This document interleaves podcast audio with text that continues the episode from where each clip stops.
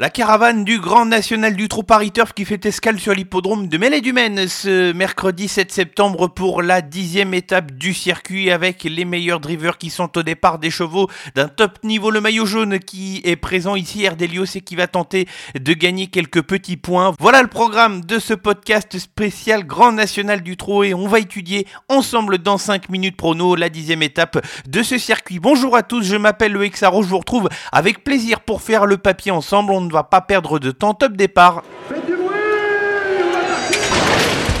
Il s'entre maintenant dans la dernière ligne droite. Faites vos jeux. Et ça va se jouer sur un sprint final. PMU vous présente 5 minutes prono, le podcast de vos paris hippiques.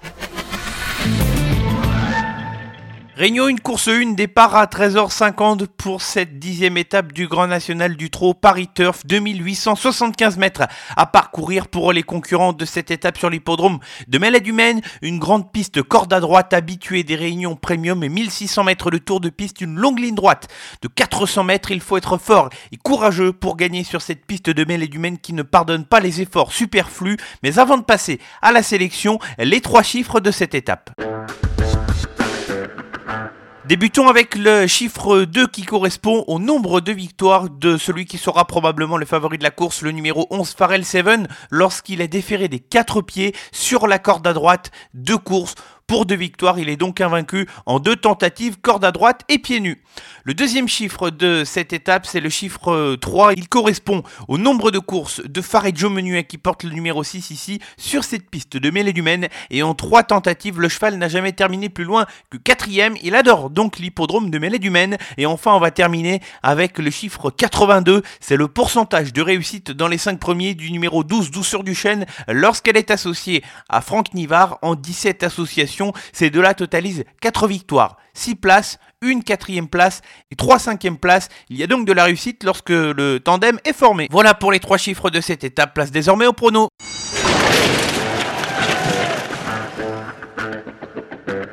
Ça semble plutôt limpide au papier pour euh, cette dixième étape du Grand National du Trot sélection avec deux incontournables et cinq associés. Mais deux incontournables, j'ai tenté bien évidemment en première position le numéro 11 Farrell Seven qui traverse une excellente période de forme. Le cheval est invaincu en trois tentatives. Il a déjà bien fait sur la corde à droite puisqu'il est invaincu en deux courses. Il est drivé par Jean-Michel Bazir lui-même qui fait le déplacement. Ça sent très bon pour Farrell Seven qui est un bon point d'appui dans cette course. Et enfin mon deuxième incontournable dans cette course va partir au premier échelon, c'est le numéro 6, Fareggio Menuet, qui va essayer de profiter de son bon engagement et de son aptitude sur l'hippodrome de Mêlée du Maine. Certes, ce n'est pas forcément trop un cheval qui s'impose régulièrement, néanmoins, dans cette course, avec l'aide d'un bon parcours, il peut prétendre à l'une des 5 premières places de l'épreuve. 5 associés dans l'ordre de mes préférences, débutons avec le numéro 3, il s'agit d'Easton of My Life, qui retrouve Eric Raffin à son sulky pour cette étape. Ensemble, ils se connaissent parfaitement puisqu'ils viennent notamment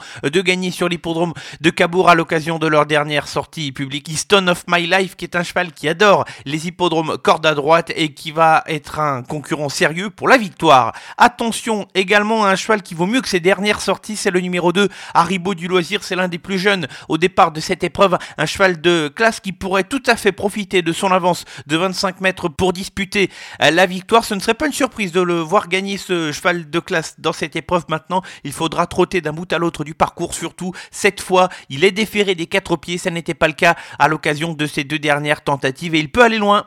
Poursuivons avec un cheval qui a été mené de façon trop offensive sur l'hippodrome de Cabourg, celle numéro 13, Django du Bocage, qui est arraché de sa dernière sortie, qui connaît les étapes du Grand National du Trot depuis le début de l'année et qui certes va devoir rendre 25 mètres, mais va se plaire sur cet hippodrome de Mêlée du Maine, c'est certain, il va pouvoir jouer un bon rôle. On enchaîne avec le 12, Douceur du Chêne, qui s'entend donc bien avec Franck Nivard, qui est son pilote, une jument qui attend dans un parcours mais qui s'est sprinté efficacement. Elle vient de montrer du mieux à l'occasion de ces deux dernières tentative où elle s'était imposée sur l'hippodrome de Cannes-sur-Mer avant de prendre une bonne quatrième place. Ça avait été un petit peu plus compliqué auparavant. Si elle poursuit sur sa lancée, c'est une bonne chance. Et enfin, on va terminer avec un petit outsider, c'est le numéro 5 Guide-moi Forgan, un cheval qui est beaucoup plus reconnu du côté du trop monté, mais qui vient de montrer sa forme dernièrement sur l'hippodrome de Cabourg au trot attelé. Certes, il doit faire ses preuves au niveau du trot attelé, mais j'ai trouvé sa fin de course assez encourageante à l'occasion de sa dernière sortie et pourquoi pas le voir causer une grosse surprise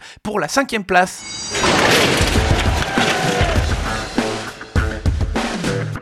Avant de se quitter, la sélection gagnante et on va prendre la direction de la quatrième course du programme avec le numéro 14 indien Deripré qui vient de gagner à l'occasion de sa dernière tentative dans un très bon style sur l'hippodrome de Châteaubriand. Il était ce jour-là déféré les postérieurs pour la première fois de sa carrière. C'est de nouveau le cas dans cette course où il faudra surveiller sa cote et voir si elle diminue dans les dernières minutes avant le départ. Pas de fumée sans feu pour ce cheval-là avec lequel il y avait beaucoup de confiance dernièrement. Si tel est le cas, encore une fois, ce mercredi, attention, il peut confirmer. Ainsi s'achève ce numéro spécial de 5 minutes prono présenté par PMU. Merci à tous de votre fidélité à ce podcast. L'ensemble de l'actualité est à retrouver sur nos réseaux sociaux Facebook, Twitter et Instagram. Et je vous dis à vendredi pour étudier les courses du week-end avec 5 minutes prono. Bonne semaine à tous. Jouer comporte des risques. Appelez le 09 74 75 13 13. Appel non surtaxé.